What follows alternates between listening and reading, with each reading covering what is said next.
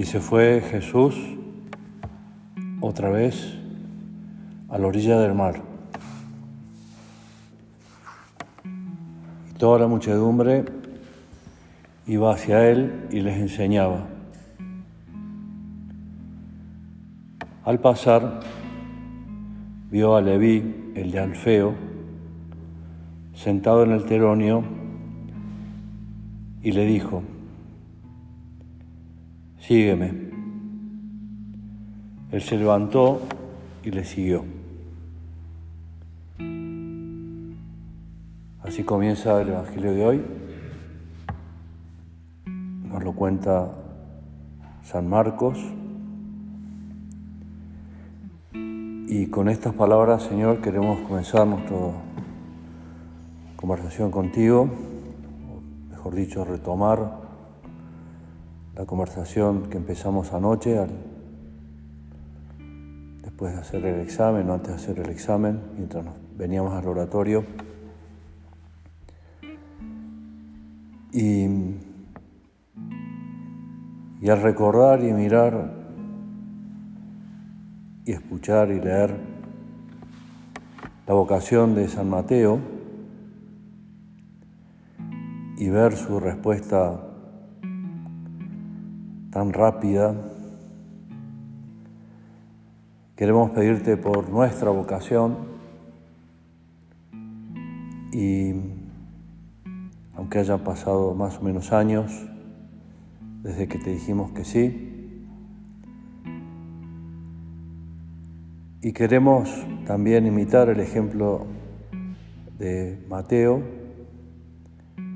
que en cuanto vos le dijiste, sígueme,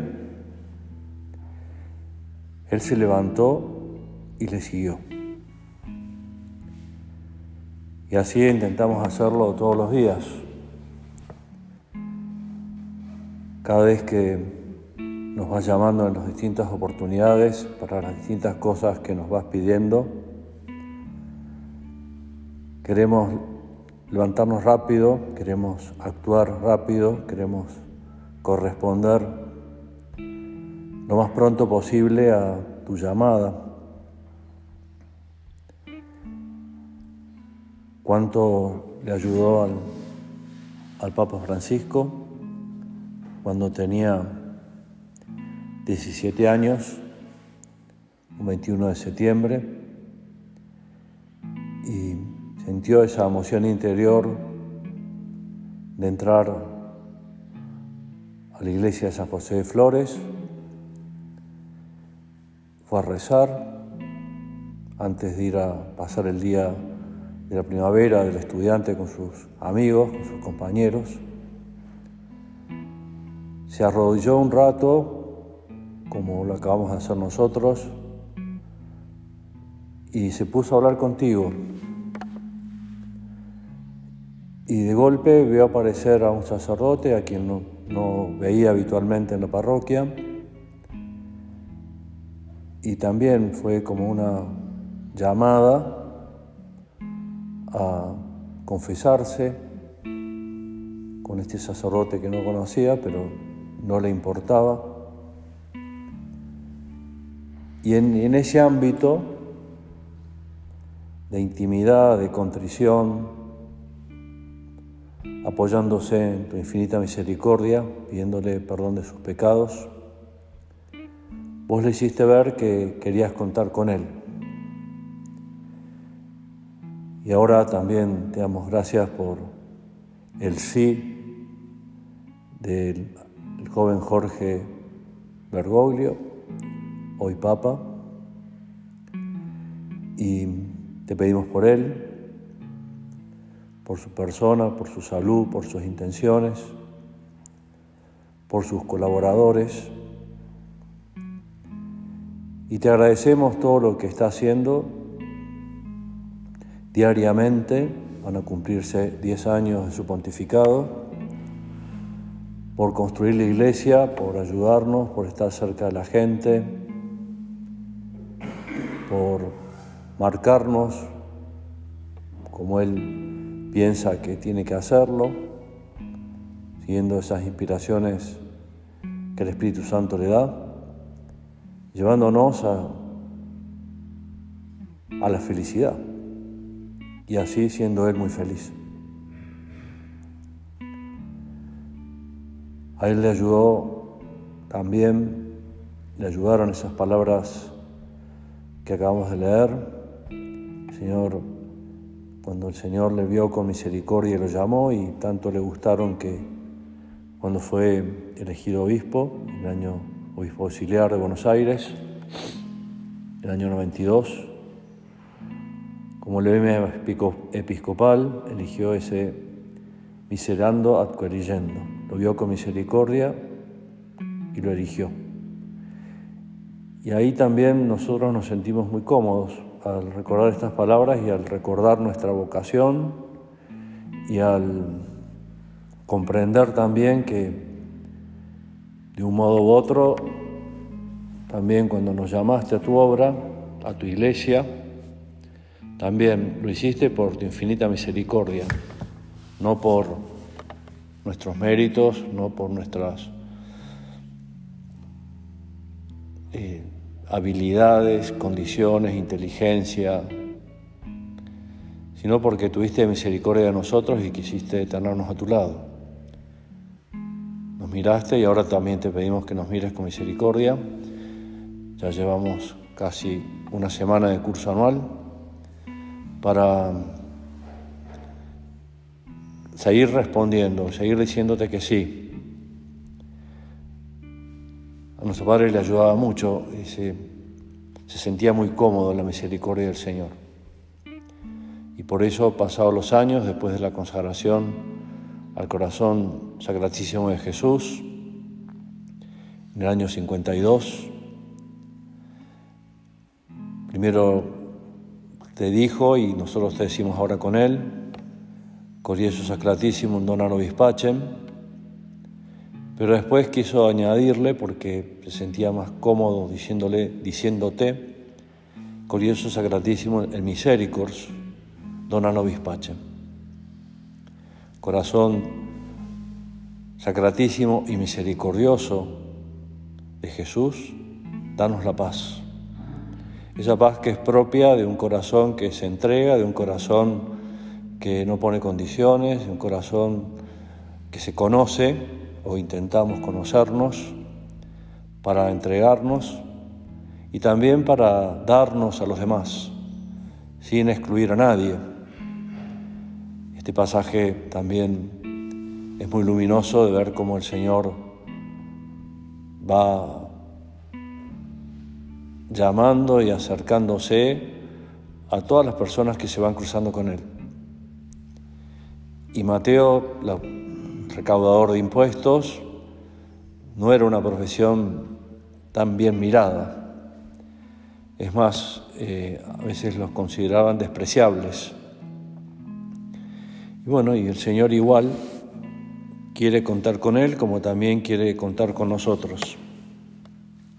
Entró en la casa de Mateo, el publicano, con todo lo que esto significa. Un publicano era un judío cobrador de impuestos, un colaboracionista del poder romano extranjero y era generalmente unos hombres corruptos y extorsionadores. Pero el Señor vio ese corazón con esa don de ese discernimiento de las almas y dijo, con Mateo puedo contar y por eso lo voy a llamar.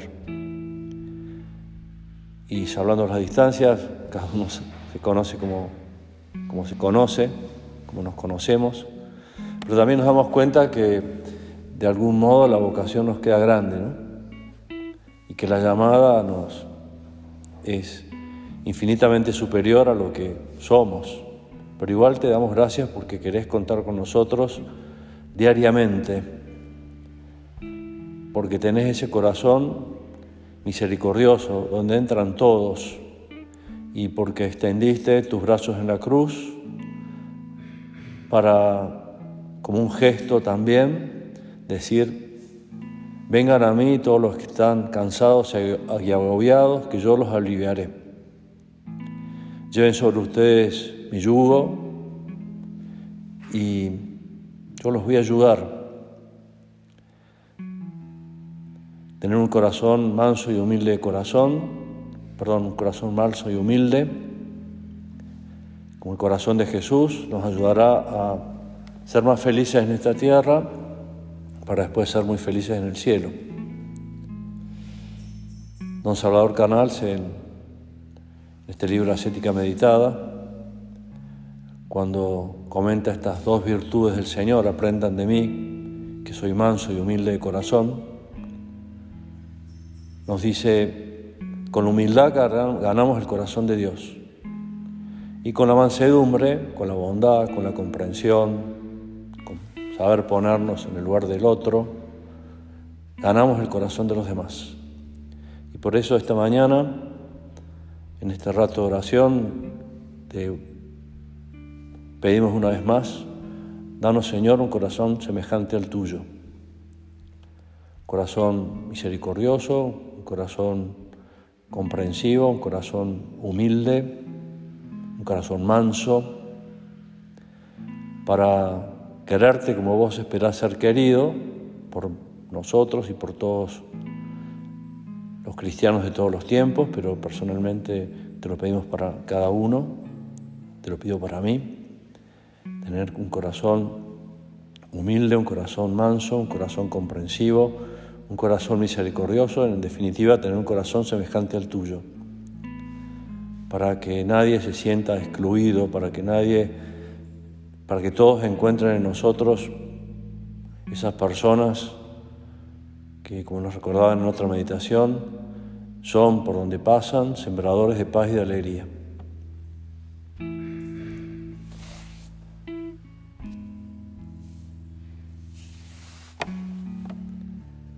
Vidit ergo Iesus publicanum e miserando atque ligendo, vidit, ait, ili sequere me. Vio Jesús a un publicano y como le miró con sentimiento de amor, le eligió y le dijo, sígueme. Y apoyándose en estas palabras, en la liturgia de las horas, en la fiesta de San Mateo, se comenta el, que ahí se apoyó el, Santo Padre en, en año 53 para decirte que sí, marcó los inicios, el inicio de su total consagración a Dios, decidió, porque le dio la gana, como decía nuestro Padre, que es la razón más sobrenatural, seguirte, como nosotros también te queremos seguir. Eligió también esas expresiones de San Beda el Venerable como programa de vida, miserando atque eligiendo. Y dentro de unos minutos, cuando participemos o celebremos en la Santa, la Santa Misa, Después de habernos confesado pecadores, yo confieso ante Dios Todopoderoso y ante ustedes hermanos que he pecado mucho, el sacerdote que es Cristo nos dirá, Dios Todopoderoso, tenga misericordia de nosotros, perdone nuestros pecados y nos lleve a la vida eterna. Tenga misericordia de nosotros, que tengas mucha misericordia de nosotros diariamente y muy especialmente cuando nos llames a tu presencia.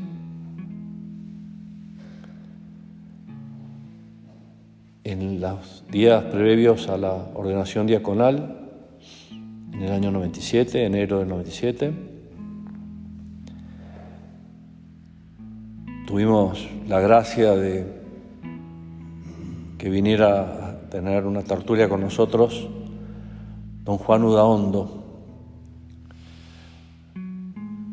que es conocido porque fue uno de los que intervino cuando el cardenal Schuster le quería avisar a nuestro padre que se estaba tramando algo que podía destruir la obra. hacer una cosa distinta a lo que Dios le había pedido. Y, don Juan, con, gran sencillez, nos fue contando algunos de los detalles de entonces, pero hubo uno que con mucho acierto le preguntó si nos podía contar algo de la historia de su vocación. Y él con gran humildad, ahora aprovechamos para rezar por él, nos encomendamos a él, y nos contó un suceso de su vida, para algunos totalmente nuevo, para algún italiano ya conocido, y quien le hizo la pregunta fue un italiano, que en un momento de su vocación, ya llevaba unos años siguiéndote, Señor, se le hizo muy pesada la carga de la vocación y de las exigencias de la vocación, benditas exigencias, y le pareció que no era lo suyo, y tomó la decisión de no seguir. Pero no quería hacer, no quería irse sin antes decírselo personalmente a nuestro Padre. Pero a la vez decía, si se lo digo a nuestro Padre, nuestro Padre me va a convencer para que me quede y yo no me quiero quedar. Entonces fue dilatando ese momento hasta que un día dice, se enteró que nuestro Padre venía, que iba, perdón, a su centro y dijo, bueno, esta es la oportunidad. Y en cuanto le abrió la puerta a nuestro padre, dijo, Padre, quiero hablar con usted. Y le contó los motivos de, de el no seguir en casa.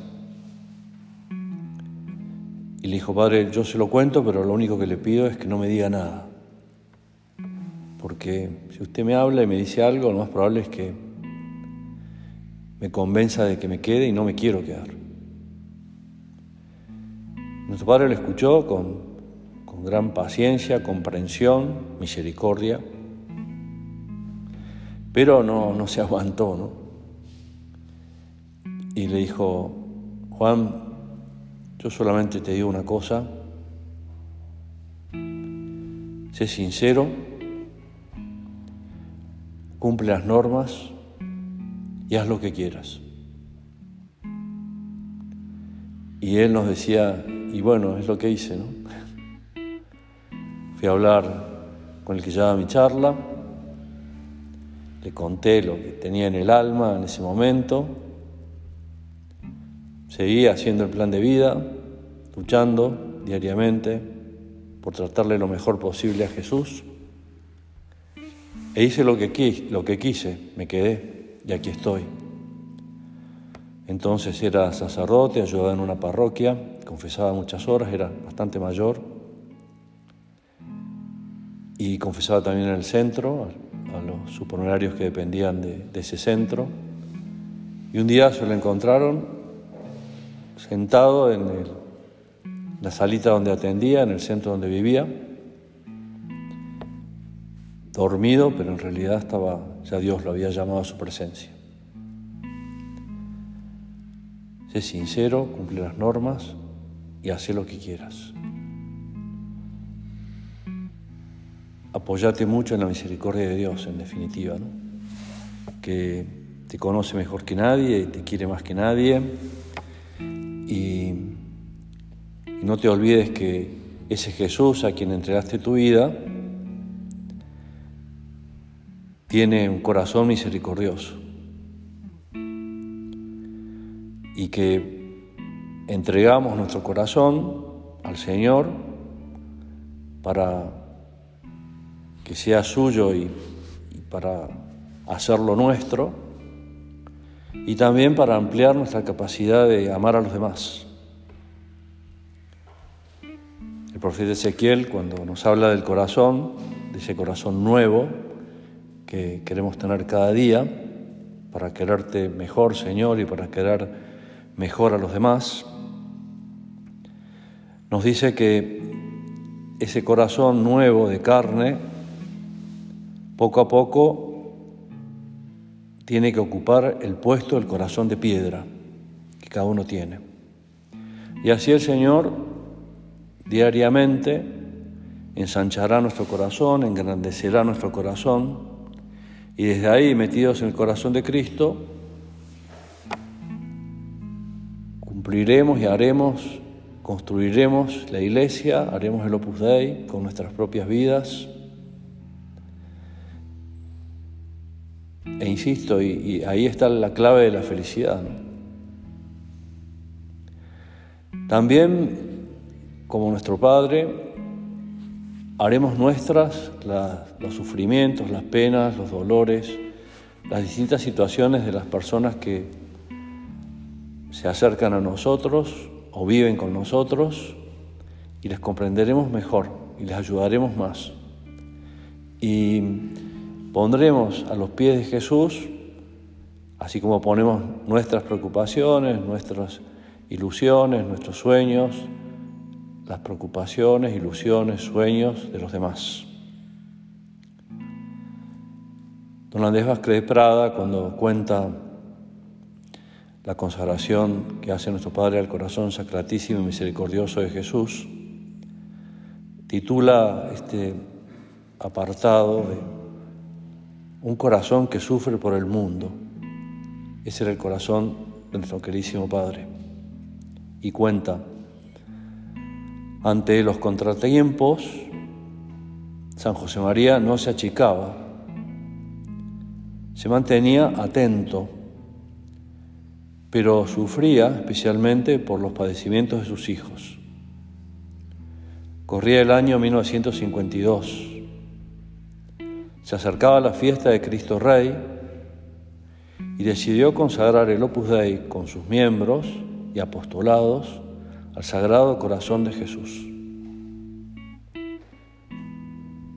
Porque ponía en tu corazón, como nosotros queremos poner diariamente en tu corazón, todo lo que nos pasa, ¿no?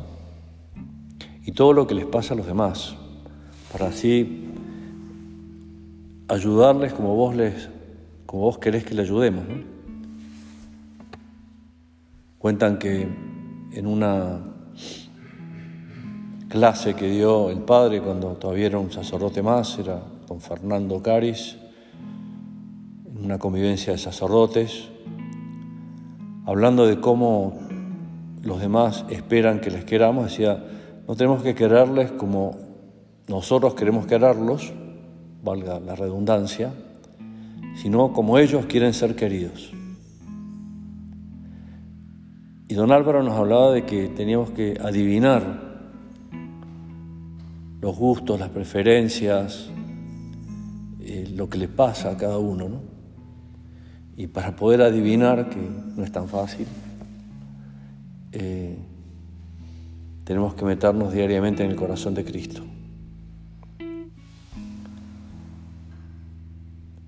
Continúa un poquito más adelante, don Andrés dice,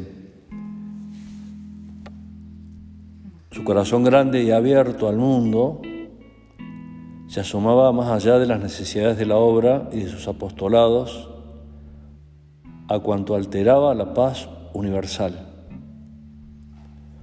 odios fratricidas, enfrentamientos sociales, persecución de la iglesia y guerras entre los pueblos. Situación parecida a la que estamos viviendo en este momento en distintos lugares del mundo. Eran estas luchas cuestiones que tomaba sobre sí, suplicando millares de veces al día Cor Sacratissimum dona nobis pacem.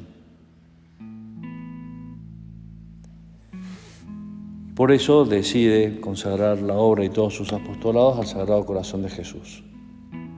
Y pone unas palabras textuales de nuestro Padre en una carta que escribe a sus hijos.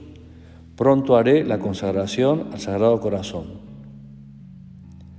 Ayudadme a prepararla, repitiendo muchas veces Cor Jesu Sacratissimum, dona nobis pacem. Y a modo de postdata, la petición de auxilio, un SOS. seguimos con el agua hasta el cuello y también con la misma confianza en nuestro Padre Dios. Y bueno, y Dios le escuchó a nuestro Padre, que además de poner todos los medios humanos, ponía también todos los sobrenaturales, este fue uno más, que ya nos, que nos dejó como herencia. Y confió y la Virgen le escuchó y la Virgen le presentó, te presentó a vos, Señor, todo esta, ese clamor de oración. Y, y a la vez que le pedía por el mundo, también en una carta de esos, de esos días, escribiéndole al vicario de Colombia, le ponía cosas como más cercanas ¿no? y de los demás, decía, no sé cómo te escribo, no releo la carta, porque tengo además la preocupación de la salud de Álvaro. A la vez que tenía en el corazón el mundo entero, y tenía a todas sus hijas e hijos del mundo, los que entonces sabía, también tenía muy en su corazón a los que tenía cerca. En ese entonces, la salud de don Álvaro.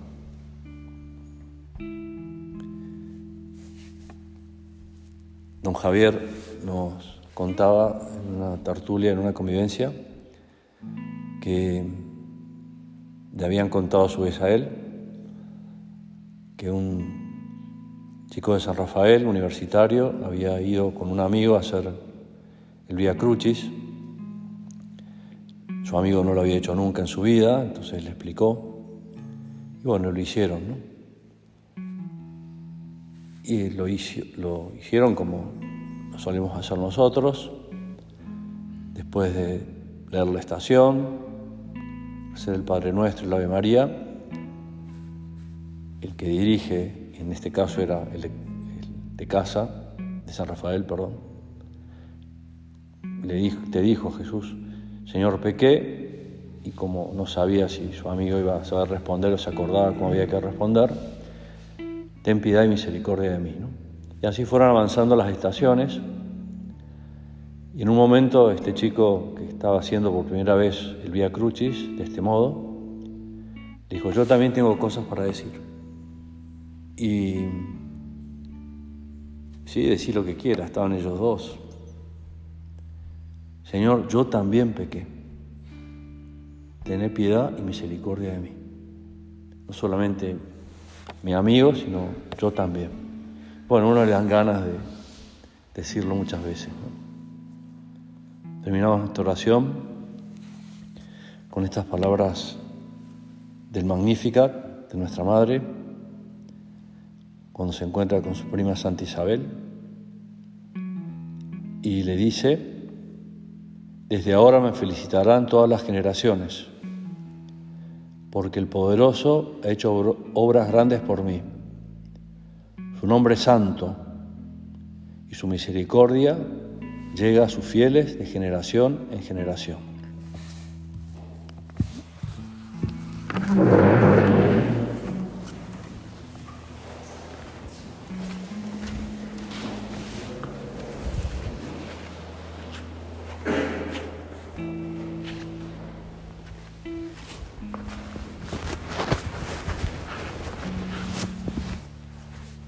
Gracias Dios mío por los buenos propósitos afectos e inspiraciones que me has comunicado en esta meditación.